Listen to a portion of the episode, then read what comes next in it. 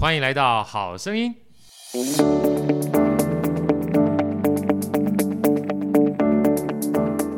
大家好，我是好趣的好哥，欢迎来到好声音。来，我们欢迎美女主持人 Elsa，Elsa 问好。大家好，我是 Elsa。呃，还有我们的超级 VIP 旁边的好朋友志荣，志荣大家好，问问好。大家好，我是志荣 Joanna。呃，这个我们第二部曲又来了哈，用我们热烈的掌声欢迎我们艾大艾瑞克。大家好，我是艾瑞克，各位听众大家好。艾艾艾大，我们上次聊到内在原力啊。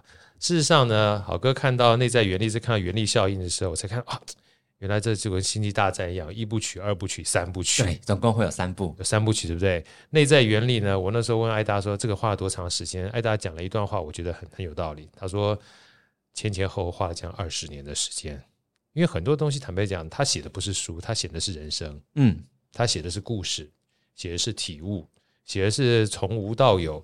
然后这个无到有，并不是没有，是从内在的原力呢。可能一开始你可能没有没有感知，做着做着就出来了啊。其实艾大其实在内在原理里面有非常多的小故事啊。这个艾大还做过很多各种不同的极限运动，对不对？哦，那个不谈了，都过去了。哎，但是回过头来，就是我为什么要讲这一段？就是每一个人曾经做过，它都是一个尝试。你没有尝试的话，你不会有见识。对不对？你尝试完毕之后，发现啊，这东西是我的。你慢慢找到你基本上最擅长的、最喜欢的，你又愿意付出的啊，然后就慢慢的从这个工作啊，然后到无偿，然后到置业啊。那时候我们在聊内在原理的时候呢，我觉得这三个东西好的工作呢，其实给我很大的启发。那接下来我们来聊聊二部曲啊。二部曲的话，其实九种设定里面第一种到第五种。对不对？第一种到第五种呢，后来呢，艾大他把它集结起来之后，在里面看到更多啊，让我们可以落地跟可以实践的一些相关的方式或者工具。然后艾大把它总归成三件事情：一个是沟通表述、控管变数跟逆向建造。这三个基本上可以改变我们认知的世界，跟改变我们自己的世界。来，艾大跟我们分享一下，好不好？什么叫做沟通表述？我们一个个跟大家分享，好不好？其实我们不管是一对一的交谈。或者是一个人对五个部署，或者是我们有麦克风上台，拿着麦克风对人说话的很这种对很多人说话的机会，其实我们都要掌握到一个核心概念，就是说哈，如果我们要对方接受，我们现在有四种选项。我书里面有谈到啦，其实很多人碍于这个工作的任务跟目标，对，他其实都必须去。推销产品或推销自己，对。那当然，现在没有人喜欢被推销啊。所以，如果你想要推销，一定不会成功的。对。那如果你在进阶，你做第二个选项是提供资讯，你给对方一些他不知道的资讯，听起来好像有好处嘛，对不对？对。可是对方也不一定需要啊，因为刚刚的两种都是从我们出发。我没有考虑到对方到底要不要。对，那现代人就是因为资讯爆炸，他已经资讯过量了，他平常就有个防护罩在那里。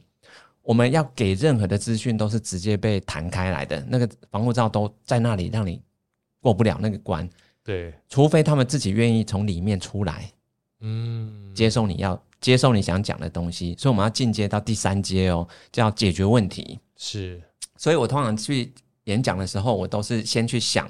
他们最关心的是什么？他们关心什么问题？我一定要在这一次跟他碰面的时候，我要把握这个机会，我要解决他至少一个大问题。所以，我每一次跟任何人碰面，我一定会带着这个自我期许，我要替他解决问题去。虽然你这样子做，吼，不见得当天能够成交什么啦，可是吼，他会感谢你，因为我们替他着想，替他解决了一些问题。所以以后会成交很多东西，替他着想，我觉得这个都很重要。所以呢，我的不过像我在演讲的时候，已经又不只是第三阶层解决问题了，我通常是第四个阶层，我是提升力量，我要提升他的力量。是，所以因为其实很多人会遇到问题，你如果都只是帮他解决眼前的问题，那个都是治标不治本。对，其实因为他力量不够，所以假设有一个人说他啊。有一个一百磅的的哑铃一直都举不起来，其实你去帮他解决 举哑铃，你眼前举起来没有用，因为是他本身力量不够，对，你要想办法提升他的力量，以后他该举两百磅都没有问题了呀。所以呢，我的演讲呢，我的开头都会这样子，我会去想他，他现在最在意什么？不见得是他的问题哦，我会去直接跳过他的问题，去想他这个年纪，他现在做这个工作，他担任现在这个职务，他关心什么？比如说啦，像我之前去那个呃基隆有一个明德国中，对，那些国中生其实都是。你说都还在那个青春期嘛？没错，没错。所以，所以老实说，通常以前我们那种业界讲师最怕去国中演讲，因为国中生都有一种很奇怪的病，我们叫中二病。嗯、中二病就是说，不要听老师的，你听老师的就训掉啦。对对，对，要听老大的，知道吗？听老大的。嗯。所以呢，国中生我开头我通常会，其其实我都是有心机的哈。嗯、其实我国中生的。投影片跟一般的投影片都不一样，对，啊、就是国中生特别不一样。我就是带着十个问题，都是他们最关心的问题，我带着这十个问题的解答去给他们。像比如说啦，其中有一题就是说，你失恋的经验有几次？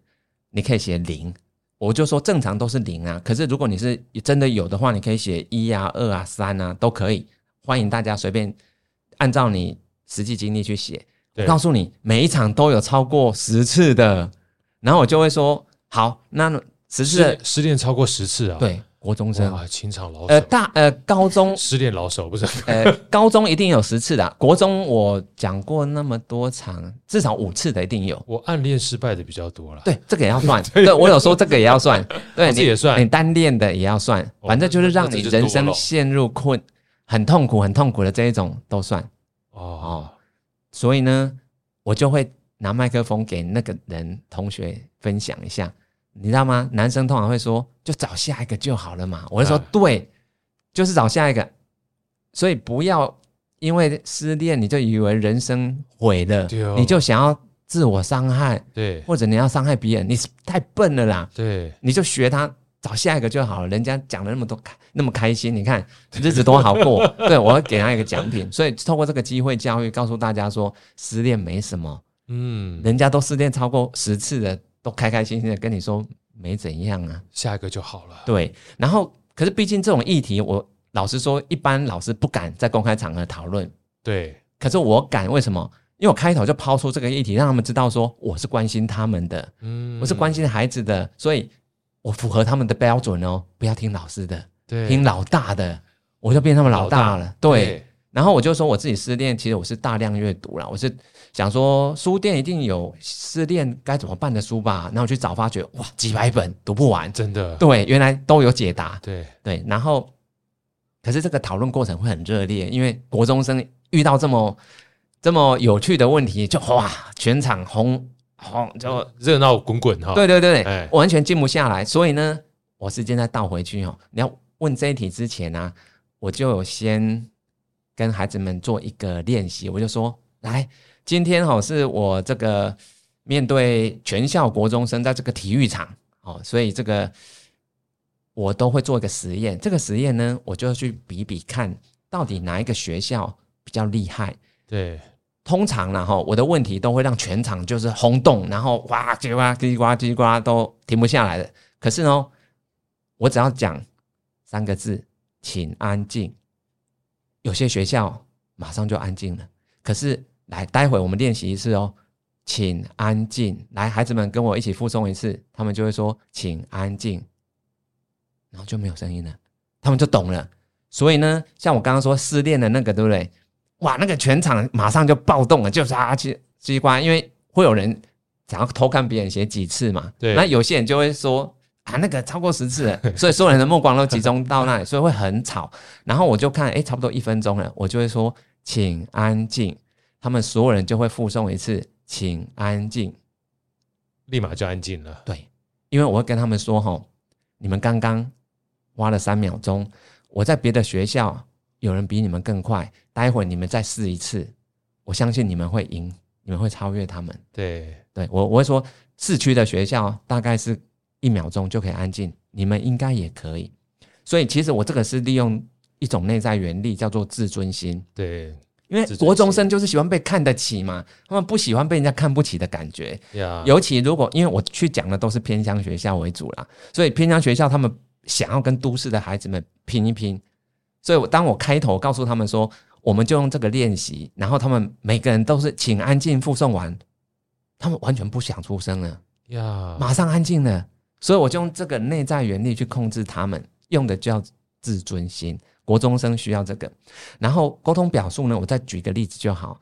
我去台南的夏营演讲，是那是因为有一个将近六十岁的阿嬷，她说：“她妈妈九十岁了，一辈子没有念过一本书，她很想要在妈妈有生之年要找一个作家来替她妈妈讲一本书，让她妈妈体验一下读书的美好啊。”然后她没有钱给我，她也没有交通费，所以我自己想办法。我自己搭高铁，然后转车去到台南的夏营的时候，你们猜现场多少人？不是不是只有六十岁那个跟他九十岁的妈妈，不是只有两个人，大概有两百个人，全部塞爆了，在那里全部都是老人家，好感动哦。对，这个豪豪哥，你下次一定要听我讲现场的，你一定会哭。对，以你的哭点这么低，啊、我看你，我看你至少要哭三次。你这样被这被你发现很讨厌，那我就不要去了。对啊，好，但是重点是，那是我人生最成功的演讲。我演讲已经一千多场了，对，我还没有出内在原理以前，我就是业内讲师，我大概讲过八百多场，然后内在原理我讲了两百三十七场嘛，所以加起来一千多场里面，最成功的竟然是在台南的下营，对老人家，你知道吗？开头那二十秒就决定，那注定是我人生最成功的演讲，因为我跟他们讲一段，其其实啊，那个阿嬷就是明明没有钱，也没有这个交通费要我去，你会觉得这个要求很有点有点多了哈？对，就让他多一个条件，他说：“艾瑞克，拜托你，你要全程台语。”因为那些老人家听不懂国语，他们没有受过教育，就难了。对，我我也不行。不过去台南哈，很直觉。我我我我的母公司在台南，我们来开董事会，为讨高不的东西台语。哇，真的！我哩咧正讲是，有有一届我去开会，你知道吗？讲死者咧讲台语，我讲好，我第一句就开始讲台语，大家好。刷落来，我就开始用国语啊！哇，你开场这五秒钟，注定你那一边很成功，没有问题。好了，台南的那些老人家是真的听不懂国语，他们一辈子没有念过书。但是呢，我开场就用很破烂的台语。其实我是三十年没讲台语的，我就是从高中毕业以后到台北来，我从此不会讲台，没有再讲台语的环境了。我还是去了，我讲台语，我全程台语。我开场用很破烂的台语，我就说哈。各位阿公阿嬷，大家好！今仔日我爱用台语演讲，我无啥会晓讲台语，啊，毋过吼无要紧，你听我这，你都尽量听，毋是为着你家己听，是为着你的子孙。你爱甲你今仔日听到的，转去讲互你的子孙听，叫因照安尼去做，因都活了就好诶啊！阿公阿嬷，你讲安尼有好无？我告诉你说，阿公阿妈就热烈的掌声啊，他们都眼神发亮，战斗力破表。你跟我台语讲好呢？没有，因为我刚刚这一段，我后来演讲两百多次，我就这样练了两百多次的。我在下野那一场是讲的有够烂的，说得来，但还是用台语。哦，不行，我有高级，没有台语，只有刚刚那一句会而已，其他都不太行。所以那一场，我告诉你，为什么是人生最成功呀？一则是开场已经。直接打中他们了，所以我说吼，沟通表述的最最最最顶级的就是投其所好，你只要投其所好，什么都可以。所以就是阿公阿嬷，我直接我就想想清楚了，这些八九十岁老人到这个阶段人生最后，他还求什么？他们不求什么啦，只求子孙幸福美满。真的，所以我投其所好，我就开场告诉他们说：“你不是为了自己来听的哦，今天你要好好的听，你要认真的听，因为你今天要把这些东西拿回去，可以告诉你的子孙，他们人生会活得很好的。”他们就毛起来跟你学了。可是我告诉你，结果是我一直讲错，因为我台语很很很破烂嘛，我每讲错一句哦，说阿公阿妈会异口同声，对，他们会念一遍给我听，然后叫我复诵一次，然后对。然后他们就变我老师啊，所以他们一辈子没有当过学生的人，直接升格当老师了，他们觉得很有意义啊，开，开心啊，很开心啊，因为跟老师互动，他其实在教你过程，他也很开心。对，因为他人生获得意义啦、啊，他回去就可以告诉他子孙说，他今天教了一个台北来很有名的作家叫艾瑞克，我今天教他很多句台语，他们就有东西可以炫炫富了。我跟你讲，对啊，对啊，分享好开心。但是我告诉你哦，这个我去那一场以后。我从此有了人生第一场台语演讲的经验，而且我学到最多的台语的俚语跟谚语。杨医师吗？没有啊，那些老人家，哦、台南的老人家，他们台语是最厉害的啊。对，所以那一天我变学最多的人了，就是在那个地方，对不对？就在那里，所以我一整个下午在那里就学到够我未来二十年演讲要用的台语跟俚语，啊、我，都学起来了。我们约下一期，下一期就一条高不会用，对不对？还要练，还要练。对，哇，真的，所以沟通表述啊，嗯，投其所好，很重要的原因是你站在对方的立场去思考要传递的讯息，没错，不是从我们开始，对，我直接讲他最需要、最想要的东西，有道理耶。对，所以你看哦，那一场之后，就算就算呢、啊，当下我们没有成交任何的东西，无所谓，因为后面会让我带来很多很多的其他的好处。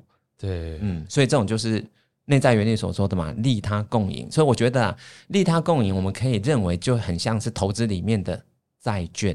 我今天买了一档债券，对不对？我把本金投下去了，我的本金叫做时间。我或许投了这个一天的时间当本金给这些下瘾的老人家嘛，对不对？可是你你想想看哦，我后来不是讲两百多场吗？讲到我刚刚那一段台语，如来如后，对不对？两百两百场之前。我在当场我讲的超烂的，可是我现在那一句已经磨到变这么强了。但是重点的是，我每一场只要讲这个故事，全场所有人都给我掌声。我后来赢得了两百多次掌声，所以我当时投的那个一个下午的时间，那叫债券的本金，对，我一直在收利息，我这个利息收不完了，而且到人生的最后啊，那一桶本金会直接还给我。就是当我到天堂的门口的时候，上那个天使问我说：“艾瑞克。”我不问你这辈子赚多少钱，我问你，你这辈子帮过多少人？真的，我投资的那些本金一次全部回来了，对，直接我让我过，对，直接过关，直接对，直接进天堂，不不用像最近的韩剧《重启人生》，还去做那个食蚁兽，很麻烦，直接变成人。所以我投资的这所有的时间都是债券啊，我们。生，我们还活着的时候领利息啊，这个配息我们一直领，活越久领越多，但是本金最后那一大包全部都会回来。哎，这个你一讲完之后，我觉得你在你真帮我在铺梗，因为你第二个很重要的关键叫控管变数，对不对？对，变数五大块，嗯，五大块每个都很重要，但其中有个超级重要，其实叫人脉。没错，很多我们都觉得人脉基本上认识多少人，其实不是认识而已。就像刚才这个艾瑞克讲的，你跟那些阿公阿嬷纯认识有什么关系？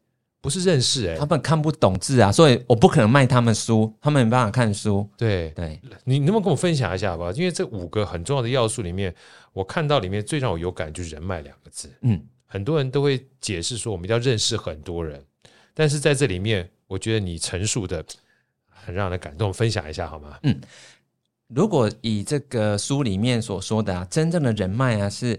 当你真心想要做一件事情的时候，有多少人愿意站出来帮你完成？这才是真正的人脉。对，因为我们抽屉里面几千张的门门那个名片，名片，啊，你真的想要出来做一件事情的时候，他们人在哪里？他们愿意出来吗？他愿意帮你什么？没有啊。讲到我那些那些名片是没有用的，对，那些名片其实没有用。对，可是我现在就是一个根本不 care 名片的人，所以。但事实上，像我捐书捐到偏乡，你知道吗？内在原力总共已经捐到五百多间偏乡学校了，总共有四千多本。本来是我打算一个人捐所有的这四千多本，可是有善心读者，他们就说：“艾瑞克，你做这个事情这么有意义，他也要，他也想要参与，因为他们知道你捐一本书到一个学校图书馆，不只是校内这些学生会看到，是未来好几届，因为一本书进学校可能。”一待就是十年、二十年，甚至永远，这本书都在图书馆了。你会帮助好几十年的学子们，将来你不知道多少人会因为这本书获得帮助。所以，善心人士为什么愿意捐？因为我告诉他这个好处，这就叫投其所好。所以我告诉你哦，后来大家抢着捐，我抢不到。我公布那个需求的学校名单，马上被善心人士全部认捐完了，永远轮不到我啊！所以我后来我没办法捐图书馆，我只好怎么样，捐给学校老师一人一本，所以不是图书馆了，而是全校老师一人一本。嗯，赞。谢谢。我跟大家分享一下，我觉得你只要持续不断做下去，你就被看见。今天除了我们在现场哈，呃，当然我们这个好声音团队四位之外，还有阿 Sir，还有志荣，另外一位本要来的，然后来的话也是慕这个爱大之名要来的，但今天因为他没有办法过来，然后特别基本上在那个短讯跟我讲说，哎呀，今天没有办法看爱大，他心有点遗憾。啊，那能不能好哥你帮我一下，跟艾大讲说，呃，我至少聊表心意。我捐个一万块钱，哦，一万，对，就他说能够让艾大呢，呃，把这一万块钱去买书，看再捐在什么样其他地方。哇塞，太开心了！一万可以买四百本诶。刚刚讲了五百间学校，他就可以认捐五十间，没问题，是不是？对，这钱你我们一万，老实说，你吃一餐，你招待好朋友吃高级的餐厅，一万不够。是，可是你现在可以帮五十间学校，对，你怎么选？我，我觉得你看这件事情，如果不是因为爱大持续在做这件事情。他不会让这么多人看见，真的不会让这么多人看见。他不会，他知道说他有机会可以在这个看见之下去做这件事情。没错，我觉得这个就是原力啊，对不对？对，所以我要回答您的问题的。我所定义的人脉，既然是我们可以一生帮助多少人，或者说我们愿意我们在做一件事的时候，有多少人愿意站出来帮我们。可是怎么做？怎么做呢？我其实是用意义感，就这三个字。我们只要去做一件很有意义的事情呢，自然会让认同你的人都会站出来。对，像我刚刚说捐书捐到五百多间偏乡学校，就是一个很有意义的事情啊。所以这些善心人士陆陆续续都冒出来了。原本很多我根本不认识诶、欸，原本我还不知道他在读我的书诶、欸，结果他是认捐以后，因为我要传学校的联络资料给他嘛，我们就会有交流了。所以我人脉是这样子一个一个串起来的。所以你你不要小看那个认捐参与认捐的，现在应该有三百多个有跟我一起认捐的。那三百多个后来知道，有些是福伦社的社长，有的是一些理事会的理事长，有些是可能医生，有些是律师。其实他们都是很认同读书是提升这个，你可以说翻转人生很重要的一件事嘛。所以我因为捐书这件事情，我就认识很多人了。那我只是发起一个有意义的活动，所以我都建议哈，我们不要为了结交结交人脉而刻意去跟别人互动，因为你这样子太假了，没有人要跟你互动，因为没有意义嘛。反正我们以我们自己本心出发，我们去想我们最关心什么，我们最在意什么，我们就去做一件那样子的事情，你自然会把跟你志同道合的人全部找出来。你这样一讲完之后，让我想到吸引力法则。虽然、啊、虽然很多人说吸引力法则这个感觉好像没有科学依据，但我坦白讲，就是一个不是一家人不进一家门嘛，嗯，对不对？以前我们讲说叫做什么臭味相投也好，或者 对不对？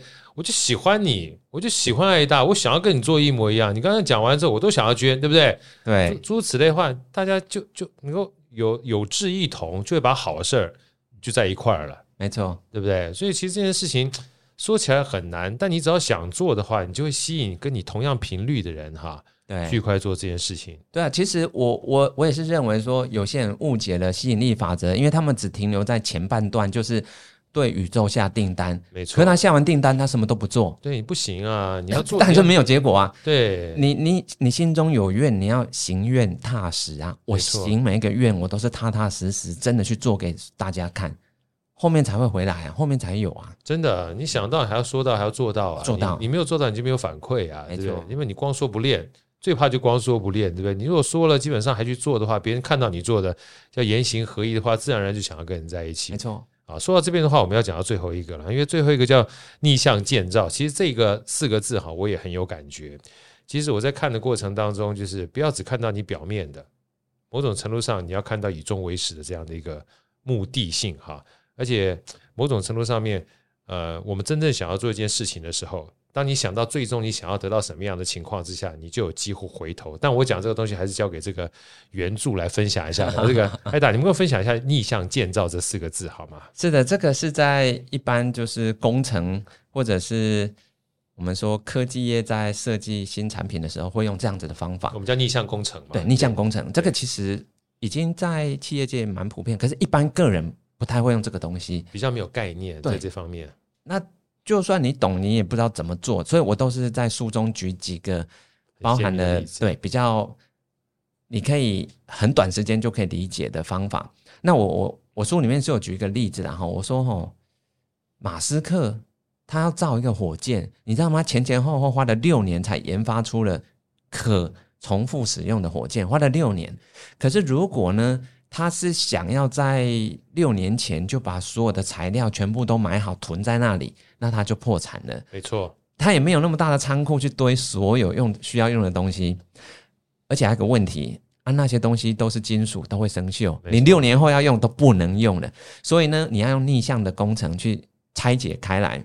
它可能火箭有分两大个两大个这个部位，一个是火箭的推进系推进系统，就是燃料；可另外一部分就是太空舱，你要装人啊、装货、装物品的。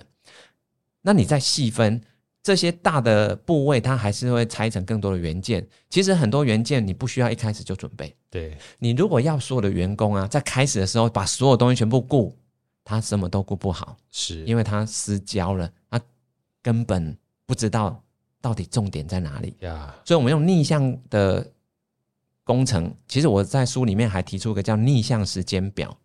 那我做所有事情都是用逆向的时间表。那这样子的话，我们就可以从倒着回来去看哪个时间点需要准备什么，我们都很清楚，也不用茫然了。所以每一个时间你都知道要做什么，我们也不会就是在起初的时候就把。太多的资源都浪费掉了，对对，所以我们就发觉吼，其实用逆向的时间表，你更可以精准的使用你的资源，而且呢，你可以更专注。还有一个重要的就是你的实现的几率会提高，比较高。对对，像其实我很常接受到有人问我说：“艾瑞克，哦，你写书写的这么好，卖那么好，他也要写书，可是。”出版社都跟他签完约了，可是他一直都没有写出来。对，问我怎么办？我通常问他一句说：“你几月几号书要上市？”他们都答不出来呀，这就是问题的。没错，像像好哥来，你问我第三部曲什么时候上市？来，那个艾达，请问一下，你第三部曲什么时候上市啊？说来听听。二零二五年的二月一号。你看。我很明确，我都知道。啊时间定下来，对对，对，你一定要定出那个时间。对啊，你的 GPS 根本没有输入你的目的地，你怎么有可能会开始导航？不会啊，不会，车子不会动啊。真的，对，所以我时间表一定是从那一天倒着回来看，我在每一个时间点上要做好哪个东西，我现在都知道很清楚了。所以你看，我现在悠哉悠哉的，也不像是有在写书，是因为那本书是二零二五年二月一号，所以我现在还有一年又。但将近一年半以上的时间，所以我很充裕。我现在只要收集材料就好，所以我现在一直在收集材料。对，所以其实你看我们在写，是不是很多人你根本没有收集材料，你就是下不了笔嘛？很多人强迫自己写，想说我每天写个一千字，我告诉你，这是不切实际的。你每天写一千字，想说这样每天写一千字，然后最后总。共加起来就会有六七万，就有一本书。你错了，对，因为你连开头的一千字都写不出来，没错，万事起头难。所以，我们应该是倒回来，我们才会清楚知道，我在这个阶段，我根本不用动笔。对，我现在一直收集材料，然后这些材料陆陆续续都会。就是整合到我一个档案里面，我告诉你，我那个档案已经有十三万字了呀.所以我根本不用烦恼我怎么写，因为那个材料本身，我到时候只要把它整个拼拼凑凑，然后用我的故事去把它串起来就可以了。所以写书不是难在下笔这件事，是在你前面的那个前置的，你说收集材料，然后你的思维还在建构的过程。整个准备工作事实上早就开始了，没错，对。但在准备过程当中呢，因为你有一个逆向建造的这样的思维，你知道什么时候要完成这些事情，嗯、所以回推的话，你有个逆向时间表，在每一个时间你知道该做什么事情，没错，对不对？就像我们煮饭、煮面、煮菜，你坦白讲，你也有个时间表，中午要煮饭、煮菜、煮面，你先要去买菜吧，对不对？你菜都没有买，你怎么煮菜，对不对？但是你也不用到这个。就是前一天去买菜，搞不好今天第二天早上才有菜市场啊。对，真的。对，你去买也买不到好菜啊，新鲜的菜都第二天早上才出来啊，对不对？你也不需要第二前一天就把菜准备好，因为跟没菜你怎么准备好菜？对，所以像这个东西的话，大家看到这个原力效应里面的逆向工程啊，其实我看完之后其实很有感觉啊。这个这其实是我们专案管理的概念。对，是啊，是啊，它就是个专案管理概念。你专案如果没有时间的话，就像我讲说你要减肥，我说你说我一定要减肥，我告诉你减肥不会成功。对。你要告你要告诉我说，今天现在目前到六个月后，就六个月的时间，就六个月时间。今天是五月二十二号嘛，对不对？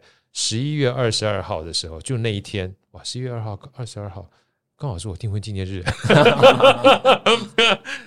六个月之后，你要减六公斤，对，就是这么明确，对不对？甚至你就定出来，就是早上九点的时候，我一称上去就要称六公减六公斤，你就有机会回推了，对。但如果说你是说十一月二十二号六六个月之后减十二公斤，你的方法又不一样了，没错，对不对？这个就是逆向工程啊，因为你把时间定出来了，目标定出来了，自然而然你才会决定你做事的方法。这个就是逆向建造，建造的方式是要跟你的目标环环相扣的，而目标这件事情要跟时间绑在一起。所以大家一定要去看这本书。这本书它不仅仅是一个心灵上的，让你知道一个方向，其实很多的这个让你说到能够做到这件事情。才是让力量能够发挥的关键。我们今天非常开心哈，这个啊一部曲、二部曲都讲完了，接下来就等到二零二五年的 三部曲。我们要先约好爱大哈，可以可以，对不对？约好的话才会逆向建造，才会出来，对不对哈？我们再次热烈掌声，谢谢爱大，祝你一切平安顺利。好声音，我们下一集再见。